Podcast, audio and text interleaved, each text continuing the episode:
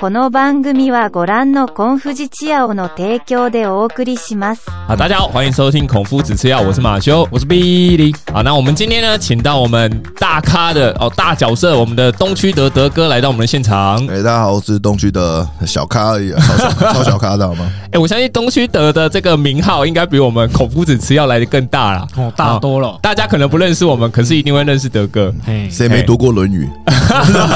所以德哥把自己比作成是孔子。 我是说你们啦，我是说你们啦。哎、我们这边没有办法称呼自己的 的知名度啊。好，那我们今天找德哥呢，最主要是因为德哥最近有开了一个即兴表演的课程。对，最近其实我有开两个课程，就是一个是教把妹的，约会聊天把妹的，叫做用运用即兴心法，轻松约会，玩遍天下啊。那这是我把我把妹多年来的心得跟经验啊，还有加上即兴剧的这个技巧跟方法啊，这个结合在一起，变成一个线上课程。啊，现在现在大家网络上都可以去购买啊，搜得到都可以去都可以搜寻搜寻东区的，然后即兴心法就可以找到。然后另外一个是即兴表演课是呃十月十四号跟二十一号就是初阶班。哦，那就是欢迎大家来玩。那其实名额已经有限，只剩两个名额了。那其实我觉得即兴心法跟即兴技巧是对我来说是非常棒的一个工具。如果我们人生中遇到很多变化、意料之外的事情，我们要怎么样去锻炼我们灵机应变能力？其实那就是即兴的能力。所以德哥，你已经把这个即兴的心法变成一套 SOP，就一般人只要是初心者，就算得了你的 SOP，也可以有办法马上临机应变就对了。没错，它就是锻炼你的即兴力。所以，如果你来这个两个整天的课程，我们会带非常多的体验式教学、体验活动，其实都是游戏，很好玩，然后又又可以让你身体记忆住。其实只要你锻炼过之后来上过课，你一定你的反应能力一定会变快，一定会变好，嗯这是毋庸置疑的。可是你因为你有开两个课程啊，假设我今天有报了 A 的您的这个把妹心法，然后他的即兴工作坊也有也有体验到，有没有在打算开第三个课程，就是如何教学什么即兴把妹？线上我的线上课程其实就是在干这个事情，其实就在干这个事情。那那其实当然，你两个课程都报是效果是最好，啊、都是效果最好。就是你不但把把我的心法全部都学习到，我的经验全部都传承给你了，然后你还实体实体的去来现场操练，对不对？啊上实体课来操练，被我操两天，很累，但很有趣。这所有我过往的学员都给我的回馈是这样子，非常有趣，太多东西了。然后我已经开到第十三个班，这是 A 十三了。嗯，然后我已经教了，我其实我从我教即兴教十年，这是可能已经开过上百个班，教上千个学生这样。因为我们两个是属于比较属于教教学界的啦。哦哦对所以我们。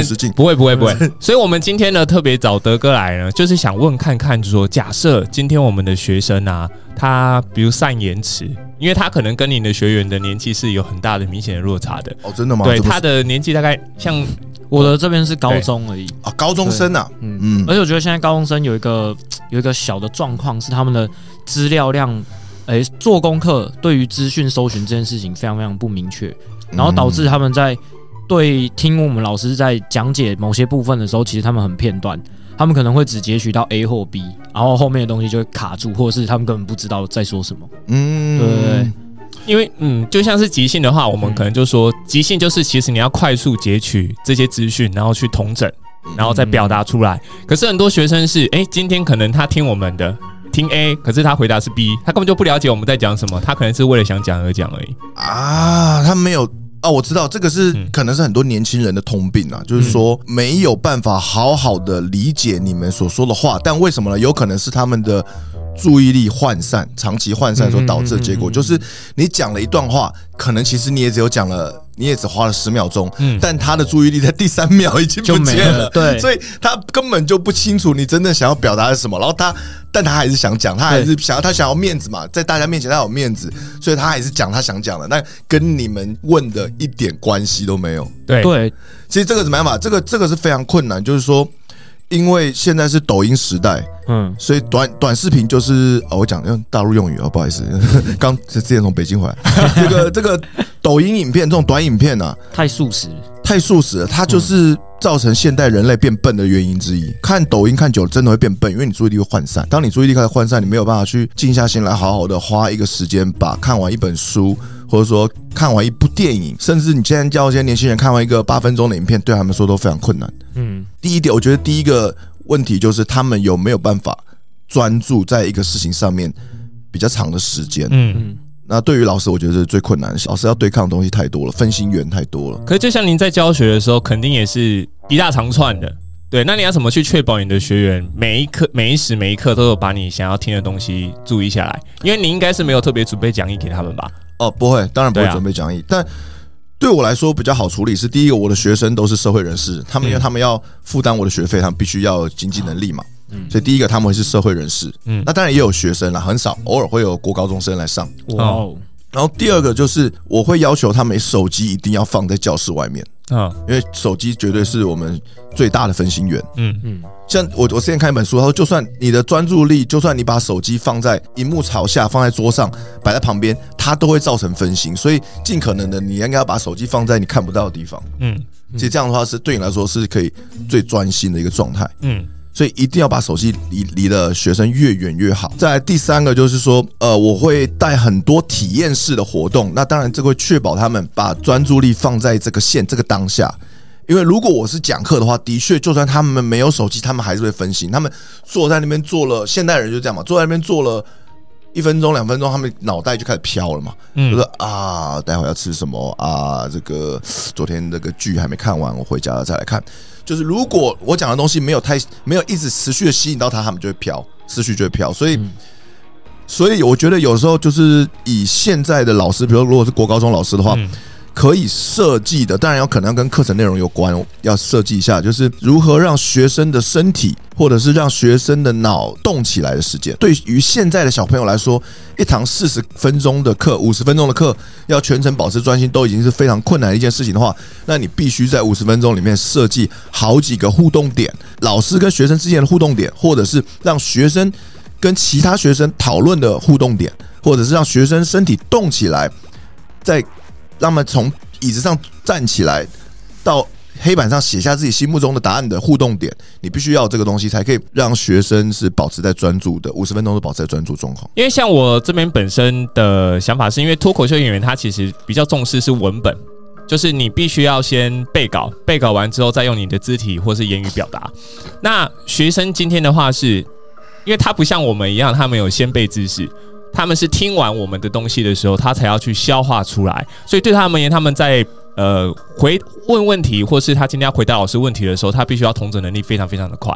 所以像呃德哥你自己在教这个即兴表演的时候，你会让他们去做这方面的训练吗？就是你讲了一大长串之后，要他们回答你刚刚讲的内容当中的重点是什么吗？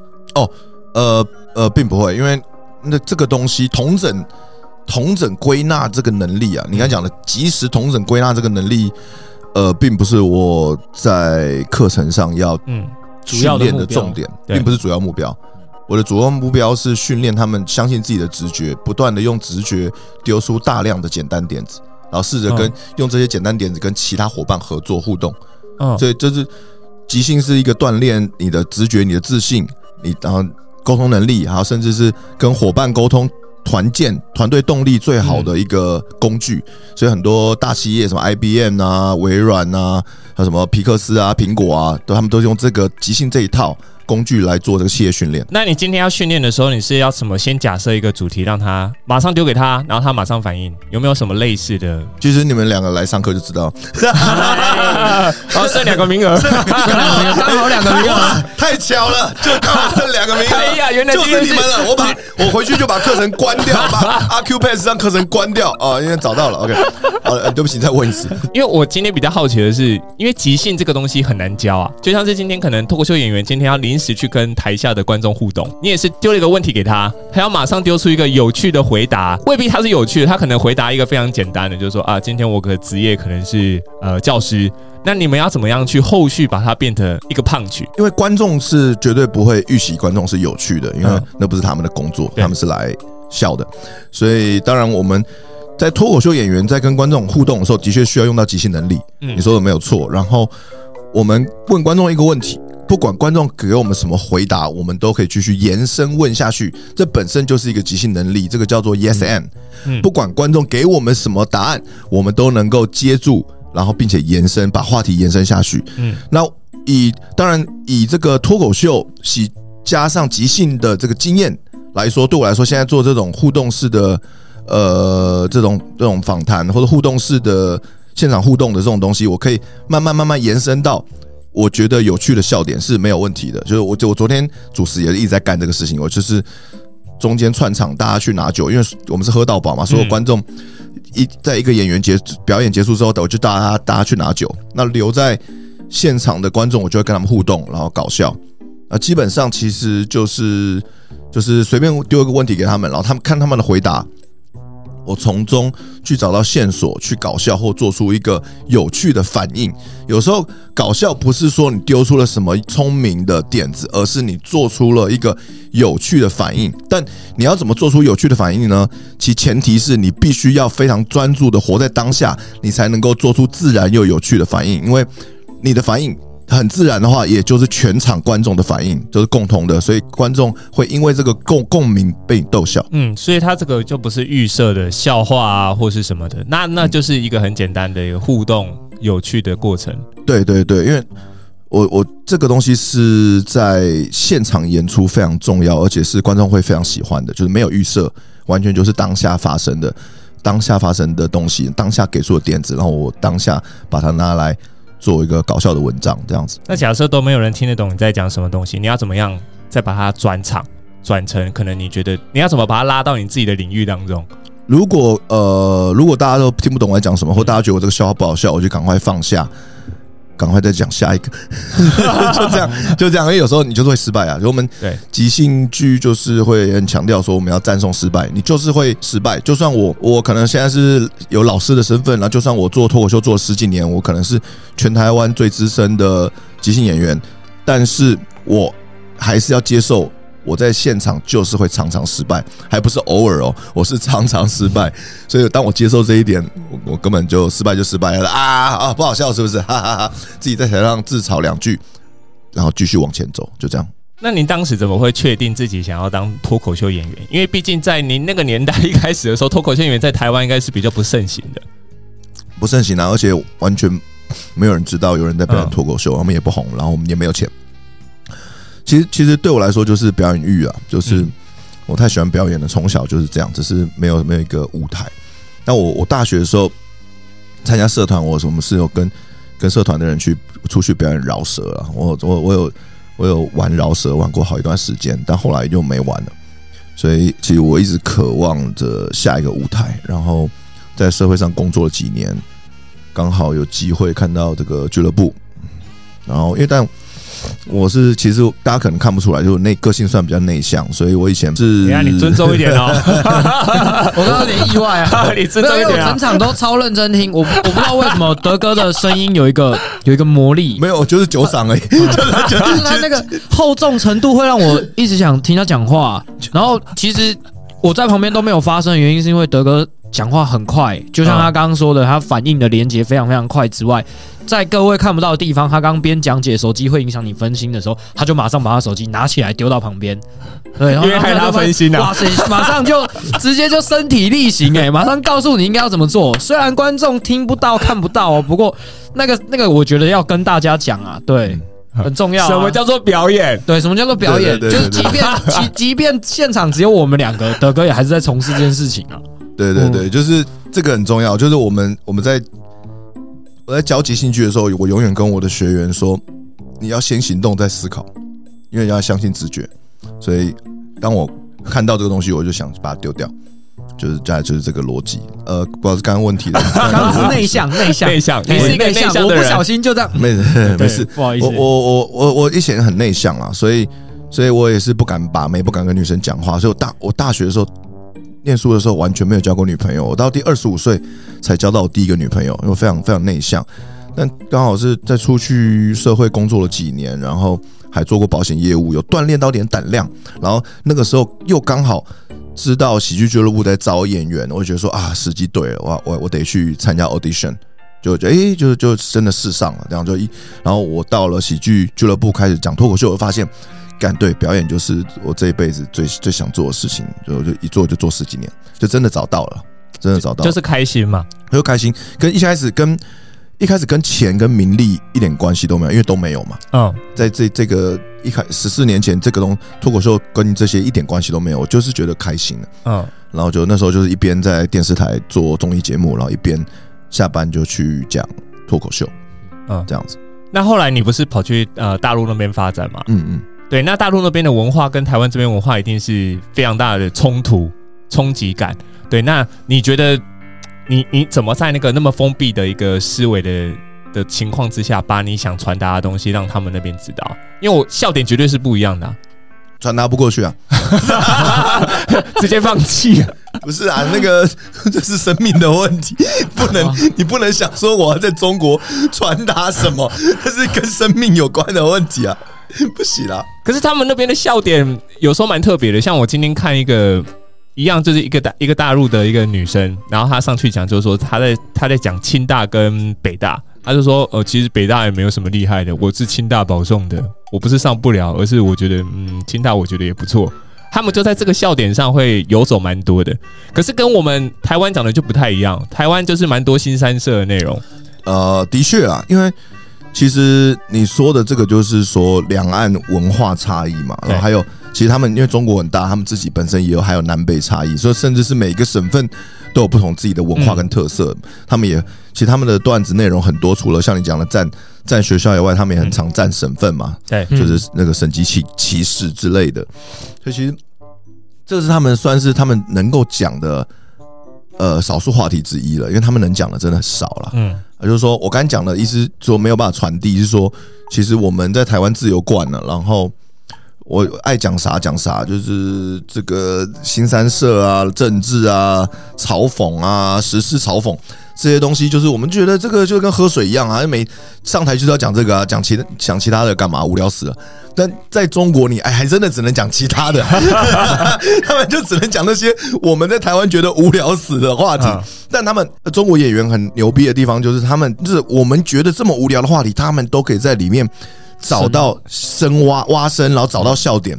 我因为我看脱口秀大会，我也是每一每一集都看，我就觉得其实是很厉害了，很厉害。像物价，价他们是一定可以可以亏的嘛？哎、好像不一定哦，啊，真的吗？物价这个跟政府政策有关哦。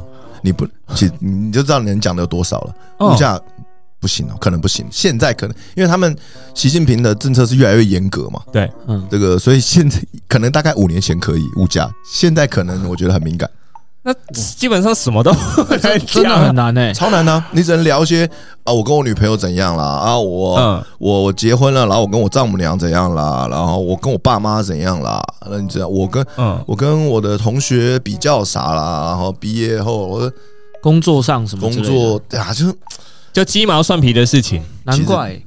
其实就是从一些小事找到找到趣味了。对他们来说，他们的脱口秀演员是必备能力是这个。难怪我们被单日排毒，哦，因为我们前一阵子有上那个单日上榜，上 China 的榜。然后当日就被排出来了。当日就被排出来了，可能是因为我们某几集就是政治不正确或讲了什么东西，哦有很快很快很快哦他说之前我们后台数据什么香港什么的，至少都还有撑个两个礼拜，然后大陆没有，当天进去当天出来。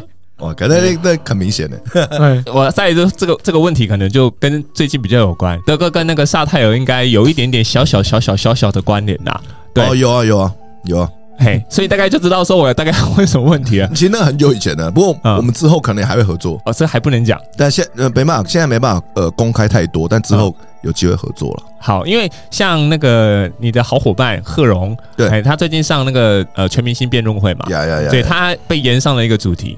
对对，那那个主题呢？如果今天是德哥的话，哎，我要先讲一下这个主题是什么。对对对，因为我我我是有看啊，但我忘了。好，那这个主题呢叫做“谈及对有救命之恩的朋友，因欠下赌债要跟你借走大半的积蓄，是否应该出手援助？”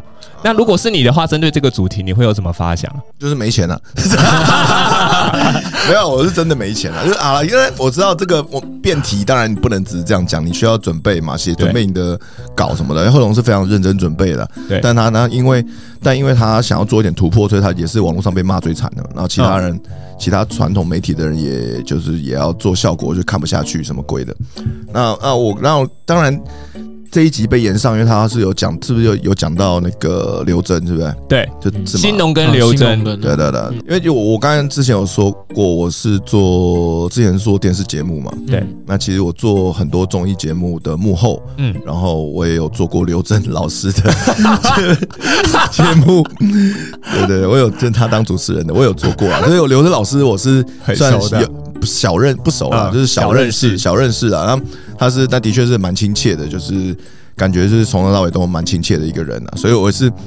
我也是，呃，跟贺龙聊完之后，然后就说你不能这样讲，啊，你是站在不能跟不能这样讲的例子，我说这个例子是不太妥的，不太好，因为因为刘真老师人很好，只是我只是单纯我自己个人观点出发，我觉得这样讲不太好。然后，但贺龙爷他私底下他也承认，他说没有啦，就他他也知道他他后来就后悔，他说他不应该这样讲的，他他自己是觉得是这样了，因为的的可能是不是说特别好的例子，但是很劲爆，因为要嗯。他想要一个劲爆内容嘛，那所以坦白讲，这个东西你要从哪个角度来看呢？就是贺龙是为了劲爆，为了当然为可能为了自己也有，那为了可是为了节目也有，他希望这个节目有爆点，嗯。所以他他写的这个东西。但如果所有传统媒体的人都觉得不好的话，那制作人你为什么不把这一段剪掉？因为他就是要这个爆点啊。对，我可以理解，我可以理解制作人就是要这个爆点，但但如果今天贺龙讲了一个传统媒体的艺人举例子，然后你觉得不妥，大家都觉得不妥，那其实以你把传统媒体的制作人来说，你应该要把它剪掉。但如果你今天没有把它剪掉，然后你又让贺龙在那边被被被大家抨击被大家抨击，而且不只是网友抨抨击，传统媒体的艺人可能也抨击哦。嗯嗯，我是没有看到，但我可能有。但我觉得这个东西就是有点太陷人家于不义，因为贺龙今天他会讲这个东西，也是希望节目好，嗯嗯，嗯嗯嗯，所以我觉得制作人是应该要出来讲话了。这个东西，他们制作人就是赚了收收视率，然后然后然后逍遥法就不是逍遥法外，就是置身事外。我觉得这个态度有点不好，我个人这样觉得。他会不会觉得说贺龙就是一次性、一次性的这个演员？对啊，能利用的时候赶快利用啊！因为我没有带过传媒啊，所以我不太知道说他们的这个想法是什么。嗯可是至少他有收视、有收视度的这个艺人，他应该是会一直想要去请他上节目吧？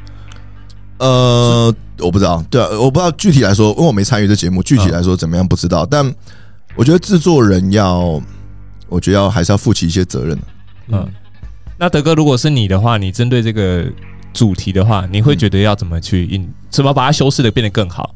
你会怎么去建议贺龙把它修饰的更加圆融一点点？毕竟是一个过世的人嘛。嗯但我觉得这个例子很劲爆。其实坦白讲，如果应该说，如果今天贺龙讲这个内容，他在现场喜剧，他在俱乐部里面讲的话，他有机会会就变成一个地狱梗，会有机会变会变得很劲爆、很有趣。嗯嗯但因为今天是一个辩论的情境，所以他这个东西会变得有点哦刻意跟硬要。因为贺龙志也是很专业的脱口秀演员，他知道他他其实一定可以举出更多其他例子，但他偏偏选这个例子，就但这个例子其实他比较适合放在线下演出、现场喜剧演出，大家会比较包容或者比较可以接受。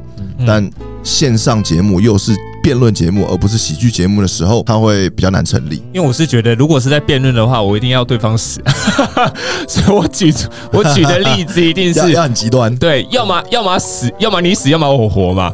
所以他一定要把它举得非常的非常的严重。我听完，我刚看完这个他的辩论的过程，我是觉得好像我也没有觉得那么的不舒服。可能我对新农对刘真也没有了解那么多啦。传媒可能觉得说，因为大家可能彼此之间都熟悉，你不要去举我朋友的例子。我倒觉得是，如果他放在脱口秀演出的话，那他可以自己去修饰。如果他当他说的，他发现好像有一些地方需要修正的时候，他可以借由观众反应马上去处理，因为那也是他本身会有能力。只是他在辩论上面的对口就出现了其他的人，对，然后只要变成其他的人，事情就会变得有点复杂，就是听的人每个人感受都不一样。那丢回去给他的回响，会让贺龙本身可能很难去调整自己的状态。没错，因为因为绝那个节目绝大部分的人都是传媒的人，是传统媒体，所以贺龙这样讲完，传统媒体的人势必得表达自己强烈抗拒的立场，对吧？嗯不然他们就没有办法在传统媒体上混下去，嗯或者说他们觉得他们的身份必须得这样做。啊，那你看，因为因为观众都是盲目的，我们说大以大众传播理论来讲，观众就是智商来就跟四岁一样嗯的小朋友一样，对不对？所以大众盲目的大众，他们看到一个人出言不逊，然后所有人都在抵制他的时候，大众会站在哪一边？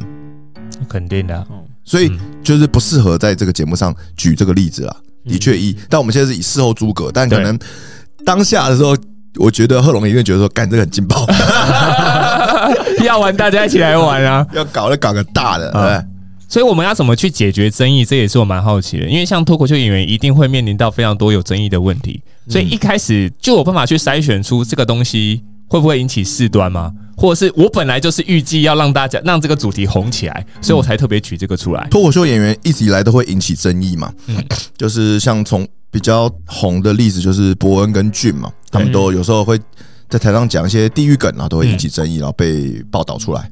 嗯那其实坦白讲，这以报道来说，这本身其实不是一件坏事，因为我们脱口秀圈一开始很小众，没有人知道的时候，我们嗯的确需要更多曝光。然后让大家关注我们的圈子，我们就有更多的表演机会跟收入。到现在来说，其实这种东西我觉得已经越来越少了，因为我觉得其实是台湾人已经渐渐知道，哦，脱口秀、现场喜剧是怎么一回事。就是说，我们在台上，我们的出发点其实只是想要让大家开心，所以当你在台台上表演喜剧、表演脱口秀的时候，其实你是有一点点像是你在立法院会有这个言论免责权的。嗯，就是说，因为我们的出发点是要让你开心，所以我们会讲一些过激、政治不正确、不当，甚至是很地狱的言论。但我们的出发点只是要让你们开心，让你们感受到刺激，让你们有一个很有趣的、意料之外的体验而已。我们不是真的很坏，我们不是故意要去攻击、嘲讽那些弱势族群或那些人，这不是我们的本意。我们只是想要搞笑。嗯，所以其实他是有一点言论免责权。然后以前大家都不知道，所以大家都会说啊，你怎么可以讲那个郑南荣啊？你你怎么可以嘲笑原住民？嗯，对不对？这个凯莉也被骂过，所以因为以前观台湾观众不知道，但我伯恩红了，先伯恩也红了五六年了吧，所以台湾的观众的确越来越知道哦，脱口秀喜剧就是干这么一回事的东西，对大家越接受度越来越高，然后所以这样类似的新闻会越来越少，这是一个这其实是一个这是一个喜剧的科普啦，科普的过程。因为我觉得被延上会不会也是观众他想要延续他的乐趣？有时候我在想啊，因为被骂别人，其实自己也会获得快乐，所以他们会不会借此来发挥？的确啊，的确会啊，因为就是为什么这世界上有这么多道德魔人、政治正义魔人嘛，嗯。就是因为他们他们平常的生活就是太可悲了嘛，所 以他们必须 他们必须要找一些事情来宣泄嘛。只是今天就像我前面讲了，德哥说话的时候，他的语速，然后还有控制的方式，我嗯个人都非常喜欢。谢谢哎、谢谢。啊啊！我自己以前也很喜欢看脱口秀，我最早是喜欢看相声瓦舍啊。对对对，我从他那个什么东厂锦衣卫开始，一路看看到两光康乐队，啊宋老师又回来了，又回来表演了。宋老师摆脱他的问题回来了吗？没喝酒就没摆脱不知道，但是他回来表演了。对，然后，我就其实一直都很喜欢这些东西。然后我我自己学校其实以前有找冯一刚老师来上课，哦老师有教剧本写作嗯，但老师超硬，然后就说，呃，如果你有缺课的话，那我一定会当你，所以你就不要选这门课。嗯那但是因为我是体育相关的，所以我们很常会因为比赛就缺课，我想说好，那就没办法，那就算了，就没有上，就我觉得很可惜。然后今天 Matthew 请到德哥你来，然后我想说，哎、好好机会啊！一坐下来，哦，刚好整个节奏啊、讲话的方式，还有逻辑推理的那个速度，都是我喜欢的，谢谢谢谢。所以我就一直在听，一直在听，然后看能不能从中拆解一些东西拿来用在我的班上嗯。因为回到最一开始说的，其实我们的课程偏动的居多，哦但是因为动的居多，他们其实受到抖音的影响，我觉得有有点严重。我讲话语速也不算慢，所以我通常 还觉得很慢嘛。他们还他们还他们就会呈现两种状况：第一个太快，他们根本听不懂；第二个是然后放弃了对，哎第一个是这样哈，你在说什么？我是谁？我在哪？那种完全没有接收到。对啊，那既然我都已经操作累了这么多了，你怎么还有办法办法这样子？就是我讲了，然后你还听不懂，哦对啊，我就在想说，哎、有没有什么其他的方式可以去好好但你说你的教学内容是动的比较多啊。对，因为我是体育课，啊，体育课，对啊，哦所以我讲解完，他们一定要操作，操作完之后再听我说哪里需要修正，然后怎么样调整。那你是好老师、因为我小时候遇到体育老师都超混的，就是小学每天就是打篮打躲避球，打篮球、打躲避球啊。小学每天打躲避球，国中每天打篮球，呃，五专也是每天打篮球，就是我学不到以外这两个球类以外的运动，但我们也是打的很开心啊，因为小朋友就是喜欢打躲避球、打篮球，但我觉得现在回想起来觉得好混哦。对啊，就是应该要给他们一些知识，因为我们两个以前我们是同国中的啦，我们老师也是这样，哦老师就是借完球器材之后，哎。他就坐在树下喝茶，真的就坐在树下喝茶，真的啊，对啊，或者把把女老师啊，呃哎，没有这个我们就不知道，他应该是打不到，他这把年纪应该是打不到。德哥的弦外之音，各位不知道听出来了没有？哎，德哥开了两个课程，一个就是教你把妹，对，对，这个回力镖我有接到，哎那。德哥，我想问一下哦，你了解红药丸跟蓝药丸它的差别吗？我了解啊，就我因为我自己做把妹课程，那我必须得研究，对吧？而且我自己本身对把妹很有兴趣，所以我在就是五年前就已经开始在有在研究红药丸理论这样。嗯嗯，那那我好奇的是，那像你要去呃做开这个 把妹课程，那前提是一定要非常多的参数值，对啊，所以是不是为了要开这个课，有去各个都受各种不同的类型的都去试看看？而且反而是相反，反而是我我自己本身喜欢把妹，我喜欢我喜欢约会，所以我才有大量的参数值，然后我才可以开把妹课程。所以它是一个 be do have 的过程，它不是 have 嗯 do be。对就，大家所大家普遍的很多人会误会说，我一定要先拥有什么，然后我才会去做做什么，然后最后才会成为那个那样的人。但其实是相反，我是我是本身就喜欢把妹，嗯所以我才有大量经验，然后我才可以跟大家分享。所以他这个主要是提供给那些喜欢把妹的人，还是想要把妹的人？我我有问过我的粉丝啊，就是说大家现在的呃目标是什么？嗯那其实有大概有我印象中有大概有两百五十个人投票吧，然后嗯，大概有嗯三成的人是想要破处，然后这么卑微的，也不能这样讲，也不能这样讲不能这样讲不能这样讲说明他是这一辈子的渴望。没有，他的难度就在于说他跨不出那一步啊。对对对啊对对，所以他需要有人帮他点那个灯啊。然后可能有三成的人是想要稳交，嗯，那其实其实可能只有两成的人是想要有呃更多短期关系，跟嗯。更多人呃约炮这样子。对，嗯，然后那有一层的人是觉得说嗯不想暂时不想有任何关系，嗯。那有或者有一层的人是还不晓得自己的目标是什么，所以所以其实就很明确啊，就是说大家其实大部分的人都还是，其实大家都还是正常人啊，想要有一个稳定的长期的关系啊。嗯，对啊，我之前在我的直播节目东区的直播，大家如果有兴趣可以去 YouTube 搜寻东区的直播，就是我有分享过，就是为什么长期关系它好的地方是在于，因为长期关系才可以帮助你分泌分泌脑内啡。嗯，嗯，幸福的感觉，对，它跟多巴胺是不一样的。嗯多巴胺是短短期的刺激，所以嗯你因为得到刺激，你就产生多巴胺。但是这个多巴胺它会让你上瘾，让你会想要追求更多的刺激，它不会让你感到平静或感到累。可它它不会让你感到平静，它只会让你感到累，因为你在不断的追求这个刺激，快乐的过程。就对就变成上瘾，嗯就变成说是就像是呃用手机呃抽烟喝酒打毒品，其实这都是多巴胺在作祟嘛。对嗯，然后，但脑内啡是你是先痛苦，你才得到脑内啡。嗯就像你运动完会得到脑内啡，你健重训完，或者你认真很专注的看完一本书，做完一个 project，你会得到脑内啡。嗯这个是因为痛苦而产生的东西，这个东西会帮助你得到平静跟快乐。嗯，所以长期关系是你一定要先痛苦，嗯，然后进入到圣人模式嘛，对不对？对 对对，你要先感受到长期关系跟另一半摩擦的痛苦，然后当你们还是可以维持稳定关系，长期稳交往下去哦，你就会得到平静跟快乐。这样，那你会后续会呃，假设好了，我们今天教学这么多的学员，你后续会去观察他们怎么去使用你的你的课程的内容吗？其实他们我都会鼓励他们有任何问题都来问我私讯或者在群组里面问都可以。因为我我有开设超多管道，让他们很可以很轻易的接触到我，不管是直播，他们可以跟我互动，还是我 Discord 群，他们可以进在里面聊天讨论。啊，我是我甚甚至我自己的线上课程，你只要你购买的话，都可以加入一个学员专属私密群组。在那个群组里面，你有任何问题问我，我一定第一时间优先回答，因为毕竟你们是支持我的嘛。那我就会把我的心力第一个定先给你们。那有没有那种特别要接近你的，所以他去报你的课程？特别想要接近德哥，然后男生，你说男生是不是？没有女生报名吧？有吧？没没有啊？这个这个课我就跟这课很有限定的就对生的，没有没有限定，但很明显这课就是给男生的。对啊，对啊，对啊。没有没有女生报啦，就我看来应该是没有女生报啦。但但但要接触我的男生一定也多多少少也有嘛，从以前到现在，就是会有一些同志吧，会会想要接触我啊。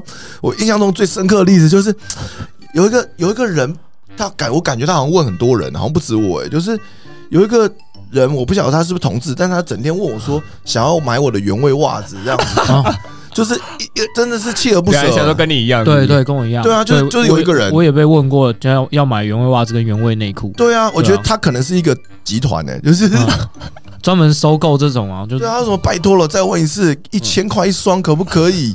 或你开个价，我说傻笑啦。他真的会汇钱给你，因为我学弟还真的有卖原味内裤，真的真的。你学弟真的有卖，我真的会有卖，然后他就他就也是我忘记是透过那时候是 是 message 吧，Facebook 的 message，然后就就在讲，然后说可以买你的内裤吗？什么？然后我学弟就说。就觉得他有病，可是因为我们那时候都觉得很好玩，就说来来来，不然你就真的寄给他，对你就真的把你的原味内裤寄给他，然后看他会不会汇钱给你，他就真的会。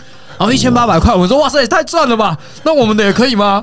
然后那个人就不不回了，他可能就只要我那个学弟的，可能就喜欢他那个味道，我不知道。我觉得那他是来真的、欸就是对啊如果是同一个人的话，就表示他真的很有钱，然后他真的有这方面的欲望很强。哦哇，他问好多人哦，天哪！天哪，诚实商人，好可怕哦！而且他真的有给钱，这才是最可怕的。对啊，哎 对啊，我们当下超震惊的，真的会给他哎、我那说这这个可以卖哦，他可能怕触犯消基法。男生的是是要卖什么我都不知道哎、感太好笑了。嗯，有可能那时候错过一个赚钱的机会，你应该要真的试看看真的你应该要试看哎、看。那个，如果你要听到这期 podcast，你再私讯我，我可能会答应，因为我不晓得你真的会汇钱。没想到你是真的会啊。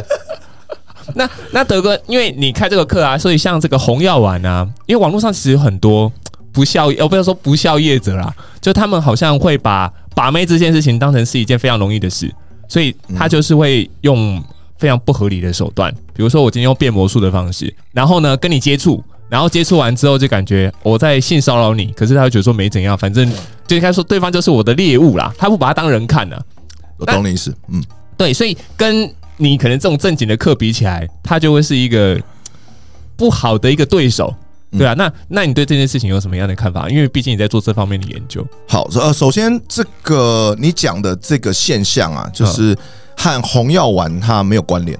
嗯红药丸理论，哦，这个要解释可能要解释有一点时间。但我先讲你刚讲那个现象，它比较偏向是一个 PUA 会做的事情、嗯 p i c k up artist 嘛，把妹。把妹达人啊，就讲翻译成中文，他可能是一个把妹教练，他为了吸引流量，他为了卖课程，他会去做的一种表演。嗯，对不对？就是说我我变个魔术，然后觉得我洗你胸嘛对对对，对搭三搭四 Chris 嘛，对对不对？就是席兰的影片大家都有看嘛，PUA 嘛，所以这个比较偏 PUA，这不是红药丸，对这先分清楚所以。不能把它摆在一起，它它不一样的。它本身是完全不同东西嗯，就是因为因为我，但可能一般人根本都不了解，一般人就觉得说啊，PUA 就是红药丸，就是性骚扰，就是渣男啦。嗯哼一，般人是就全部连接在一起嘛但事实上，你真的实际花时间去研究过，你发现完全都是不同东西。嗯所以我们先讲你刚才讲的 PUA 这个现象，这个当然是一个乱象啊，嗯因为为了博眼球而做的一个影片嘛。对，那的确也没有尊重女生，嗯。然后很多很多把妹教练会乱教啊，就是什么之前不是有个什么躺平大师嘛，然后就是他那个小屁孩，然后就说什么啊，女人不是用来尊重的，是用来征服的，对对对对。呃讲这种屁话，所以那可能他们的言论的确会影响到很多年轻人。嗯。那比如说像这个国外很有名的一个一个这个什么成功人士，一个有毒被人家称为有毒的男子气概的人，叫 Andrew Tate，他的言论在抖音上爆红，然后他也影响了。好多小朋友，国欧美的小朋友说：“你们女人就应该要在家里洗碗、煮饭，嗯，念什么书？”就小朋友就讲这种话，因为他看他就是看抖音看 Tate 多了讲，他被洗脑了，所以这的确很可怕。这个东西的确很可怕。那他绝对是一个偏颇的呃两性观点跟嗯跟这个行为，这绝对是我不认同的。嗯嗯呀那红药丸理论，看我可不可以用很快速简单的方式来讲出来。红药丸理论呢，是一群在欧美的男生，他们有一个论坛。那这个论坛里面，他们慢慢慢慢的去讨论出来说，这个红药丸理论。那为这个红药丸理论的重要性，是因为这群男生他们发现，在欧美两性的动态已经越来越不平衡了。嗯啊，这也是事实。他们认为这个现代社会是一个女本位主义的社会，就是女生可以得的可以得到比较多的资源，资源优势跟关注，尤其是在网络上。但现在就是网络社会嘛，对。嗯。所以所有人的一整天的生活可能有超过一半以上时间是耗在网络上，嗯。工工工作加休闲，对。对不对？所以当你的每个人的一天的生活有一半是在网络上，那网络上女生又可以得到比较多优势跟资源的时候，我们就会认为哦，它是一个女本位主义的时代来临。那女生可以得到很多甜头，但男生相较就是比较容易就弱势或被打压。嗯嗯这个在两性互动的时候，男生也会显得比较弱势。就是说，坦白讲，就我们男生，我们还是我们虽然女生得到比较多的优势，而且女生也赚比较多钱，现在学经历地位也都比较高，在欧美是呃是这样子，在台湾其实应该也差不多，嗯，因为因为女生的教育水准大幅提升了，对，跟以前不太一样。跟以前不一样了。嗯所以在这种情况下，女生已经占有比较优势的地位的时候，但是他们还是希望男生是两性主导的一方，而且要比他们更强，因为女生有慕强择偶的天性，嗯女生不会去找跟自己。比自己弱的，或者跟自己一样的，他们都有点看不上眼。女生还是希望可以找比自己强的，嗯。但问题是现在女生的就已经这么强了，他们要找自己强的，，嗯。所以变成说，百分之七十到八十的男生他们吸引不到女生，嗯。啊，只有在百分之二十的男生他们全吃，把把零零到十分女生全吃。就像是我呃看一个梗图嘛，他说一百七十五公分以下的男生都是宝可梦，都没有人权，对对啊，对一样的道理啊。嗯嗯对啊，就是很多女生的确会在交友软体上面说，我呃一百七十以下或一百八十以下的不要来对找我，嗯非常多，我看过非常多。可是男生的话就不能这样写啊，对啊，你你这样写，你就等着被 等着被听的三账号啊。就说一百七十公分以上的女生不要来找我。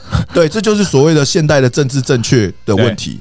所以男生很多事情都不能讲，但女生嗯，她爱干啥就干啥。嗯嗯。所以这个就是红药丸理论的的核心嘛。红药丸理论核心就是了解男女社会现在的不平等，了解女本位主义，了解女生的天性是慕强择偶。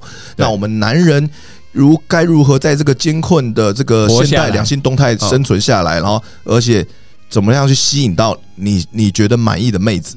对。嗯其实红药丸理论在讲这个东西那。这个 PUA 大师就是拿这个红药丸来炒作嘛，就感觉把这个事拉大，所以我们应该要自立自强，所以我们更应该要好好的就是呃，就是让这些女生的地位不要那么高。哎，她应该是要在我们之下的，我们应该要立足在他们之上。他们现在的话就是在诋毁女生，就是这类的人。对你有没有看过啊？没看过？，PUA 那个我知道，可是红药丸我不知道。对，就对，就是啊就是像你讲的，因为其实这些把妹产业其实是蛮大的啦。嗯，那我是新算是这个产业新进人士。那把妹产业其实很大，已经已经在国外当然已经几十年了，然后在台湾也有十年，吸引了十年，然后嗯产产业会大，其实原因也是因为女本位主义，就男生、男生就是把不到妹嘛，在这个女本位主义的环境下，我刚才讲了慕强择偶，男生真的把不到妹，嗯所以这产业很大。但产业很大的时候，如果你不是分享正确的观念，而是你去分享，你是看什么红你就你就讲什么，然后你试着，而且你试着去打压女生，来得到眼球跟关注，这是很危险的，嗯。因为它就变成是一个我们所谓叫黑药丸，就是你开始一定用丑女，红药丸只是说让你了解女生的真实面貌，不要对女生有过多不切实际的美好幻想。女生她不是哦，她不是说她不会大便或大便是粉红色的，而是 女生有她现实的一面。对，嗯这是女本位主义时代，如果你不够强，女生是不会被你吸引，连看都不会看你一眼的，嗯，顶多把你当工具人，然后她会去跟有吸引力的人打炮，对，但他会叫你付钱。嗯，对对对对，所以我们看过很多这种动态的例子，就是现实生活中很多了。所以红药丸是，所以红药丸就是让你觉醒用的，它这个理论让你觉醒。但是不孝的把妹教练会把这个东西截取他们他们觉得想要的想要的，或者片面资讯，或者他们嗯想截取一些观众他的观众想听的，嗯，他他会变成就会变成有可能变成导致丑女，嗯。就变成黑药丸，嗯。然后就变成说像。那个达山达斯 Chris 他们就常就变得很丑女，他的有一阵子言论很激进，他说女人就是婊子，在他自己的视频这样讲，女人就是狗，对，傻笑。没错，你讲这个对于我们把妹，你的粉丝把妹一点帮助都没有啊！哦可他可能就是不想要女生的，他可能女生本来观众就不多吧。不是，他不是 care 女生观众，我是说他本来就只有男粉，但问题是，他这样讲对他的粉丝没有帮助啊。因为我们现在是啊，你你其实我们做这种啊，我们做这种 YouTube 影片或做像我做直播，其实你会发现，其实跟我们做的事情跟那些法师讲道没啥差别，因为跟那个所有法师讲道还不对着一个镜头在那边，哎呀，一切都是假的啊，你的眼睛业障重啊，对不对？对对对都是都是这样子的，所以其实没啥差别。所以，可你如果你弘法，你弘的不是正道，那有些人被你误入歧途，跟入魔，那就很危险。啊，嗯嗯，所以你要红要红正道，就是说你要你就要做你要做弘法，你要讲道，你就不要去做，对 你就不要去做那种邪门歪道，你就要做正道，你要做圣严法师嘛。刚刚德哥讲了一个东西，我我突然很有兴趣。我如果听友可以分享的话，我也蛮想了解。就是如果你 IG 打开，它不是会有一些推荐动态吗？嗯，就像德哥刚刚说，因为红药丸，所以女本位主义有点崛起，网络时代几乎都是女生。啊，当当然，男生的手机里面打开。你说对一定都男生啊，不是女生就是车，就是奶就是车，就我没有车，我的没有。车哎，真的，天哪！我以为是这样哎、然后我现在就有点好奇，那那在这个情况下面，是不是女生的手机里面打开，也可能是相同情况，也是都还是女生，因为他们可能会看穿搭，他们可能会看别人啊，化妆，对对对，哦反倒男生真的会比较少，我我不晓得，因为我不知道，其实我我没有我没有认真看女生的 IG 过，所以嗯。其实我你这个好问题，我回去看一下，很好奇。好好好，谢谢德哥。对 真的啊，我我我我很想了解一下哎、因为我们男生的真的有十之八九，我自己学生的他们一排刷开就跟德哥讲的一样，都是奶，都是奶，对，不是奶就是女生就是车，就这样。因为在高中生的世界里面，改车女然后交女朋友，好像就是他们全世界。哦，对啊，啊但可是女生的我就没有注意到。但我可以跟你，我可以分享，我觉得女生关注的东西是什么？哎、现场不是有女生吗？那来聊聊对。那 我我觉得女生会关注的东西就是，但呃，漂亮的女生嗯啊，帅哥，嗯，然后星座、身心灵、还有美食吧，美食、美食对对、旅游景点、对，嗯，算命、塔罗牌，是吗？塔罗牌，你知道塔罗牌吗？它都是好像是对，啊差不多就这些啦。因为女生就是很喜欢身心灵的这个东西，但我也我也喜欢，嗯，我觉得这是有趣的东西。所以约会的这个秘籍当中，就是一定要先了解女生喜欢什么吗？还是说其实不用，就是男生把自己做好就好了？其实其实当然你 我们说这个知己知彼，百战百胜啊，哦所以当然你要了解女生喜欢什么样，大部分女生喜欢什么样的话题，其实挺重要的。但嗯你说的没错，其实不用很难，就像我们即兴讲的简单点子就好。对就是美食，这一定大家都喜欢的。嗯旅游大家一定都都可以聊。就有些你真的当你约会的时候，你真的有时候不晓得聊什么，你聊这种大家都喜欢的话题是准没错的。哎，美旅对吧？美食、旅游，然后影视作品，那女生都喜欢追剧，嗯，然后啊，但八成的女生都喜欢追韩剧，但我们男生偏偏没有那么喜欢看韩剧。嗯，嗯，是大部分男生都比较不太爱看韩剧吗？我我觉得自己是不太爱看啊你，都看日本的嘛？我都看那个啊欧美的啊，我自己就很喜欢剧，那你对你有看剧追剧吗？有啊，都有。都有，都有啊，就是追比较杂。那你那你你那你追很多剧，你就是跟女生会很可能会很有话聊。对，我我觉得，嗯，就像是喜欢运动的男生，喜欢健身的男生，如果今天去跟一个不喜欢健身的女生聊天，那都是聊健身相关的，哇，那不会就觉得死，直接死，对不对？是啊，直接死啊。对所以，那今天是不是就像刚刚德哥说的，你要了解一位女生，你就是必须写要怎么样第一时间就看得出来她到底喜欢什么？如果以不问的当中，不问怎么知道？你就问啊。可是现在就很尴尬啊，因为想说，嗯，要报名这个约会课程的人多，大部分男生应该都是比较内敛的吧？那他可能第一步都踏不出来，可是他哦喜欢对方，那这样怎么办？呀，这个是这个是因为呃不不好意思，这个是两回事啊。就是说你很内向，但你你买我的线上课程，那我会告诉你，就是你还是要勇敢的踏出去。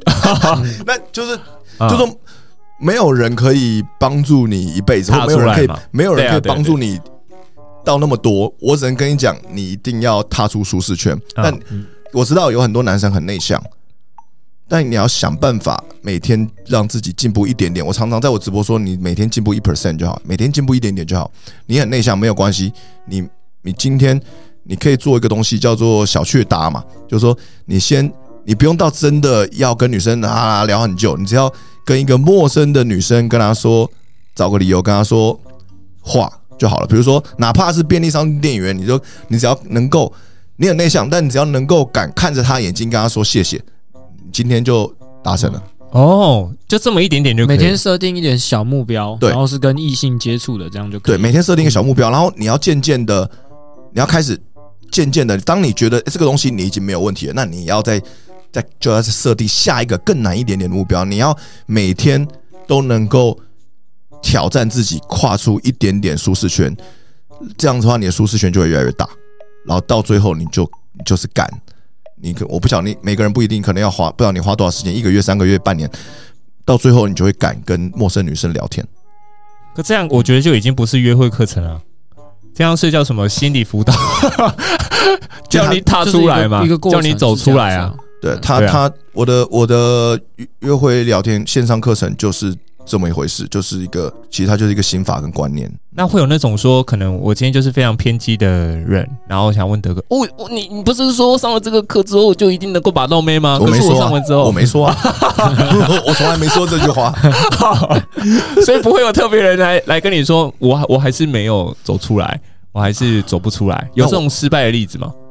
呃，偶尔会有粉丝跟我说，呃，他有在努力战胜失败，但他还是觉得很痛苦。我就会关心他，我觉得怎么说呢？就是啊，心理智商嘛，就是嗯，他会他会说啊，没有啊，就是觉得叭叭叭很不容易啊难受结果不如预期啊，很难受啊，这样子。我就说你要试着把你的专注力放在结果以外的地方上面，嗯你要放在那个过程，而不是结果，因为结果本来就很容易不如预期，就是失败很大，就失败总是比成功多嘛。嗯，然后你要放在过程，你要想想看，在这个约会的过程中，或者在这个把妹的过程中，你做了什么啊？你付出了什么？然后无论然后无论结果如何，你意识到你真的你有在付出什么，你努力了什么之后，然后赞美自己，给自己一个拥抱。就这样德哥很温柔哎、你、真的是一个很温柔的人，很很温柔的人、欸。因为因为为什么会这样？就有些有些的有些观众会伙伴会说，哎、其实德哥很温柔什么的。但为什么会这样？是因为我是过来人，就是我、嗯我跟我常常跟大家分享，就是说我二十五岁之前都是都是单身这样处男，然后没有交过女朋友，不是很很害羞，不会聊天。但我是慢慢慢慢，这也就是我就是在我只是把我做过的事情讲分享出来而已。嗯其实就是这样，我也没有特别厉害，所以我知道他们的痛苦，所以我可以同理他们，然后我会给他们一个我觉得是最好的建议。这样，因为德哥现在有一个封号嘛，就是什么约炮大师啊，什么什么的。对，那你就觉得说你在二十五岁之前明明就都没有做过这件事情，然后突然间报复性约炮之后，然后被大家贴标签，那你会有觉得说这么大的反差？那那个标签是我自己贴的，不是大家贴的。OK OK，那就对没问题了没问题了德正这是自封哎，自封哎，不是，你知道你在你在这个 showbiz 产业，你在这个你在这个秀产业，你是不是一定要有一个很鲜明的人设，然后才有记忆点嘛？啊，我也是我也是被迫的。好吧，那就只好约炮大师啊。了解。那节目呃节目的最后，德哥有没有要再次分享一下你的课程？哦，谢谢。呃，现在我有个约会聊天线上课程，那就像我们刚才聊的，其实就是内容很很身心灵啦，也就是是一个温很蛮温暖的课程，好不好？那里面肯定满满干货，然后。这个大家可以搜寻东区德，然后约会聊天线上课程可以搜寻到这个相关的资讯。然后我在十月份还有一个即兴表演课，那如果想要锻炼你的这个口才啊，锻炼表演能力啦、表达能力，锻炼增加魅力、增加自信，然后增加你的临场反应的话，可以来上这个十月份的这个即兴表演课，搜寻东区德即兴表演课 A 十三哦，第十三个班初阶班 A A 十三，OK，只剩两个名额，所以大家要报名要快。嗯，好了，感谢德哥今天上我们的节目，感谢德哥，谢谢大家，谢谢你们，谢谢，好，拜拜。拜拜。拜。